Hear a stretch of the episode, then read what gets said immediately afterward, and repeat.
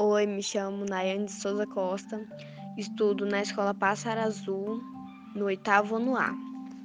Vou ler meu texto. O Mistério das Meninas. Era uma vez uma menina que se chamava Bruna, a qual foi estudar em uma faculdade. Roberta e Gabi, elas estudavam na mesma sala de aula e eram diferentes das outras meninas em questão de presença. Sempre nos intervalos das aulas, elas tinham algo a fazer. Geralmente nunca estavam com seus colegas compartilhando as conversas.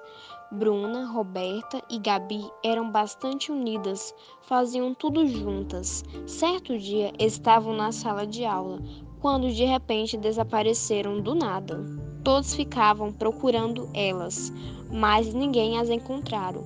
Só foram aparecer no dia seguinte todos ficaram fazendo perguntas a respeito de seu desaparecimento.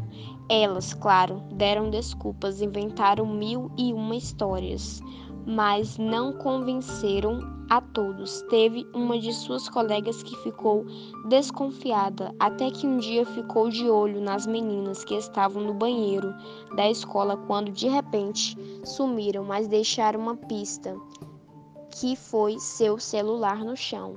A sua colega pegou aquele aparelho e clicou na tela, quando de repente ela sumiu também. Foi parar em um escritório, o lugar onde suas colegas estavam em reunião. Ela ficou escondida vendo e ouvindo tudo até que descobriu que suas colegas eram espiãs.